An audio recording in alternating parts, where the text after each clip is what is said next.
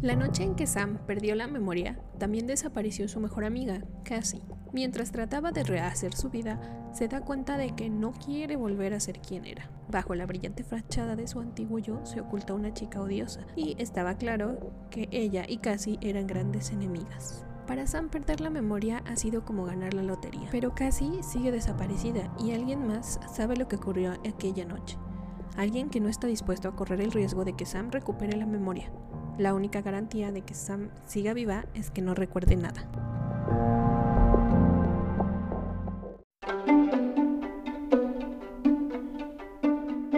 Hola gente, bienvenidos a Libros en 5 y les traigo a todos ustedes el primer capítulo del 2021. El libro del que voy a hablar hoy se llama Cuidado, no mires atrás, de Jennifer L. Armentrout. Don't Look Back. Lo leí en la aplicación de Bookmate, de Maeva ediciones. Fue publicado en el 2015 y tiene unas 334 páginas. Este libro es de misterio y un poco de young adult y los recomiendo mucho si les gusta combinar un buen suspenso adolescente con un poco de romance.